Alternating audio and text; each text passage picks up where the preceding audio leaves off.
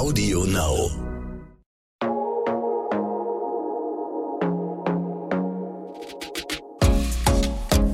Glossip, der Gala Beauty Podcast. Hallo ihr Lieben, herzlich willkommen zu einer neuen Staffel Glossip. Ich bin Lara, Beauty-Redakteurin bei Gala und nehme euch mit durch die nächsten fünf Folgen Glossip. Meine Gesprächspartnerin kennen bestimmt ganz viele von euch, vor allem natürlich aus der Bergdoktor, aber sie ist auch ein echtes Multitalent. Ähm, Ronja Forcher ist bei uns. Hi Ronja. Hi Lara. Ronja, in der ersten Folge möchten wir so ein bisschen über dein junges, aber schon sehr bewegtes Leben vor der Kamera sprechen. Du bist ja Schauspielertochter und standest auch schon ganz früh auf der Bühne. Erzähl uns mal davon. Hm. Ich habe gestern drüber nachgedacht. Ich habe gestern, ich mache oft was, das nenne ich Power aufräumen, wenn die Wohnung ganz oh. schlimm ausschaut mache ich mir selber einen Podcast an und sage, jetzt mache ich Power aufräumen. Und innerhalb von diesem Aufräumen, diesen 45 Minuten, habe ich tatsächlich über mein Leben nachgedacht. Oh das klingt sehr tiefsinnig. Ja. Ähm, und habe hab darüber nachgedacht, wie ähm, ja das alles so war und dass ich mit fünf Jahren angefangen habe zu arbeiten. Wahnsinn. Und tatsächlich habe ich keine Erinnerungen vor meinem ersten Job.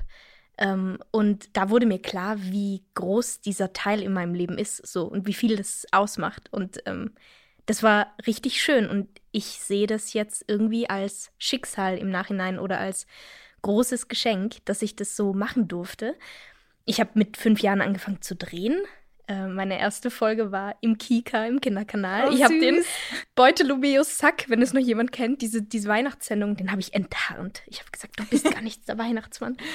ähm, und dann nahm das alles so seinen Lauf. Ich habe viel gedreht, ich war auf der Bühne und jetzt, ja, bin ich hier mit 25. Ich habe das Gefühl, ich bin schon inmitten meines Berufslebens, aber gleichzeitig auch noch am Anfang von allem. Also ähm, ja, es ist sehr aufregend, ja.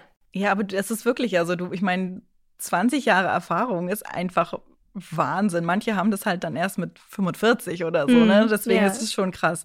War das denn für dich so ein ganz natürlicher Prozess oder gab es irgendwelche Schritte, wo du das auch so deutlich gemerkt hast, die so ein bisschen schwierig auch waren? Hm. Ich glaube, währenddessen war es sehr natürlich und es ist sehr ähm, auffällig, wie viel Kinder machen können, ohne dass es für sie anstrengend ist. Ah. Für mich war das als Kind überhaupt kein Problem. Ich bin in die Schule gegangen und habe nebenher gearbeitet, wie eine Erwachsene. Ich habe äh, meinen Abschluss gemacht, mein Abitur und habe nebenher gearbeitet. so und jetzt wenn ich jetzt drauf blicke auf die Vergangenheit, denke ich mir, wo habe ich die ganze Kraft hergenommen? Weißt du, jetzt äh, kennen bestimmt viele, man ist erwachsen, man ist eigentlich dauerhaft müde, man denkt sich, oh mein Gott, ist das alles anstrengend. Als Kind, no problem. Das war überhaupt kein Ding für mich. Und ähm, ich glaube, dass, dass es mir jetzt ganz viel gibt. Als Kind hat man die zauberhafte Fähigkeit, ganz viel einfach so hinzunehmen, wie es ist.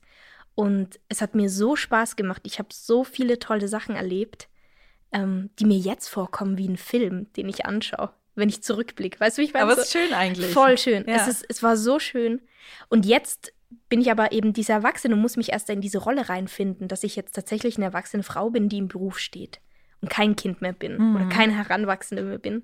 Und ja, das bringt neue Herausforderungen mit sich, aber jede Herausforderung macht auch Spaß und man kann auch viel dabei lernen, wie ich merke. Wie war denn das so bei dir? Ähm, du bist ja quasi auch vom, genau, wie du schon meinst, von der, vom kleinen Mädchen zur Frau geworden. War das schwierig äh, für dich dann auch so Pubertät, man verändert sich? Mhm. War das schwierig für dich vor der Kamera auch? Ja, zum Teil schon. Ich habe ich denke, dadurch eine große Ehrlichkeit bekommen, wie ich mit allem umgehe, so mhm. wie ich auch lebe und ähm, was ich zeige, was ich teile. Für mich gibt es diese Grenze nicht, die manche Erwachsenen haben, mit denen ich mich jetzt vielleicht vergleichen könnte, die sagen, nein, sie, sie teilen nicht alles mit der Öffentlichkeit. Für mich ist das ganz was Normales, weil die waren eh alle schon dabei, wo ich groß geworden ja. bin, sozusagen. Ähm, und ich denke, das war ich weiß gar nicht, wie ich geworden wäre, wenn, wenn, wenn das eben nicht so gewesen wäre. Für mich war das irgendwie schön, weil natürlich macht es einen sehr verletzlich, wenn du plötzlich ein Spiegel bist für sehr viele. Du bist eine Projektionsfläche für mehrere Millionen Menschen, die dich heranwachsen sehen. Und ähm, die Fernseher werden immer besser, die Kameras werden immer besser. Du siehst jeden Pickel in 4K und whatever. Aber gut, so ist es halt auch. Und irgendwie, ähm, ja, habe ich dadurch jetzt, ich sag mal unter Anführungszeichen, jede, jegliche Hemmung verloren. Ich sage halt, ja, so bin ich und ihr könnt mich mögen, müsst es aber nicht und ähm, ihr könnt auch gern gehen, wenn es euch nicht gefällt. Ja.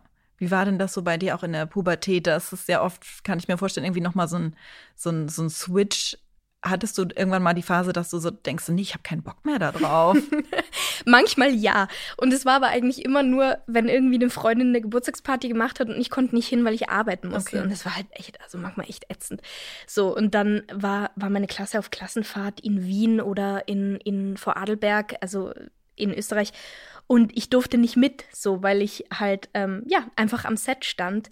Jetzt im Nachhinein denke ich mir, mein Beruf ermöglicht mir so viel mehr Abenteuer, wie es jetzt vielleicht andere erleben. Ich darf jetzt bei euch in Hamburg sein und ähm, nächste Woche fahre ich nach Berlin und ähm, es kommt alles wieder so. Es ist, glaube ich, nicht, dass ich dadurch irgendwie was verpasst habe, aber manchmal kam es mir so vor. Und dann habe ich auch gesagt, oh, ich habe keinen Bock mehr, ich will nicht immer nur arbeiten, mhm. das ist mhm. alles so scheiße. Und das ging dann aber nur wenige Stunden und dann habe ich mir gedacht, nee, eigentlich ist es schon ziemlich cool. Okay, also nur ganz kurze Phasen ja, dann, ja. ja. Gab es denn für dich so ein Leben abseits der Bühne überhaupt so richtig? Ja, schon ich habe mit 15 und 16 sehr meine Jugend ähm, ausgelebt okay. mit meinen Freundinnen. Das war wirklich schön und auch, glaube ich, sehr wichtig. Und da habe ich wahnsinnig viel gefeiert und ich habe immer schon tanzen geliebt. Ich war jedes Wochenende tanzen und ähm, ich meine, Innsbruck, meine Heimatstadt, ist nicht besonders groß, aber die habe ich auf jeden Fall entdeckt für mich. Und äh, es gab definitiv auch ein Leben abseits des Berufs. Aber ähm, die zwei Sachen verschmelzen auch sehr miteinander. Mhm. Mhm. Wie ist es so im Freundeskreis? Ähm, war der eher so im Showbusiness auch verortet oder gar nicht? Gar nicht.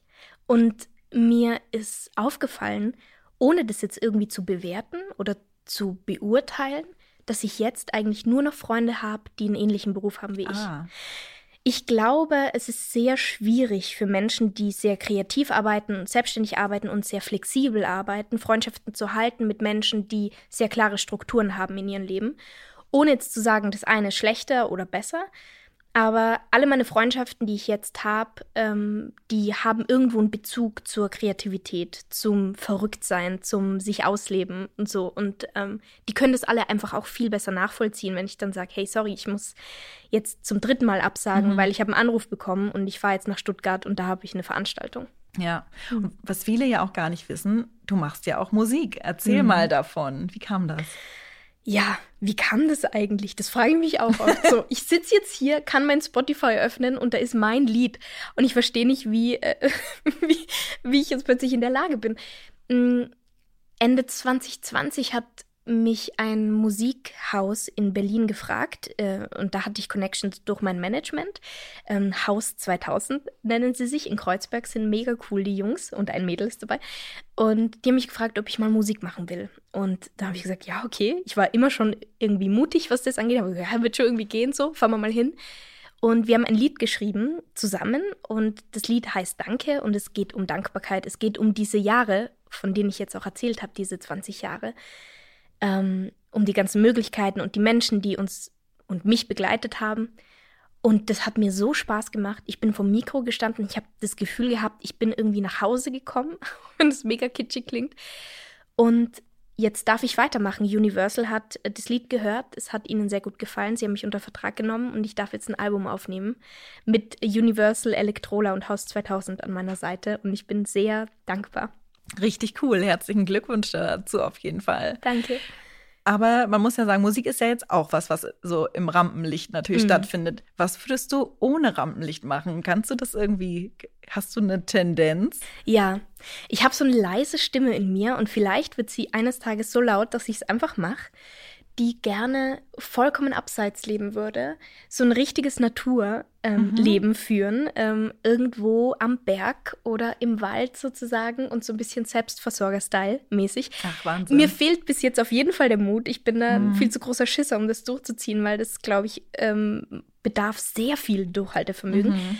Aber ich kann mir gut vorstellen, dass ich irgendwann so mal mit 65, 70 in Pension gehe, in Rente und sage, so, und jetzt äh, könnt ihr mich alle gern haben. Und ich packe meine Koffer und fahre irgendwo raus aufs Land und kaufe mir ganz viele Tiere. Und ja, das ähm, kann ich mir vorstellen. Ich glaube, vielleicht hätte ich sowas gemacht, wenn das alles nicht so geworden wäre. Okay, aber es ist ja gut, dass du uns auf jeden Fall auf den Bühnen erhalten Ja. bist. Sonst würden wir dich sehr vermissen. Deswegen musst du die Entscheidung noch ein bisschen nach hinten, wie du schon sagst, auch äh, rausschieben. mach ich gerne. Gut.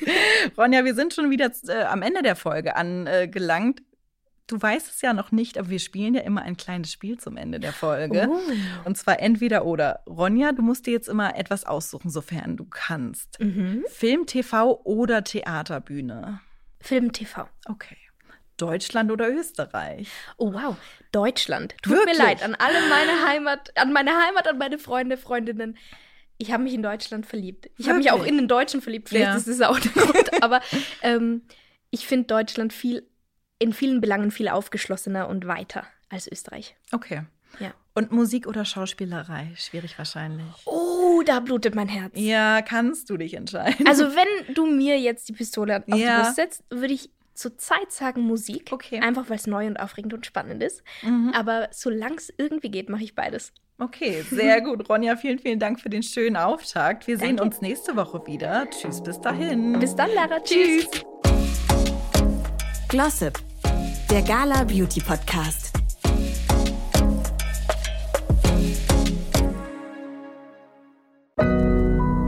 Audio Now.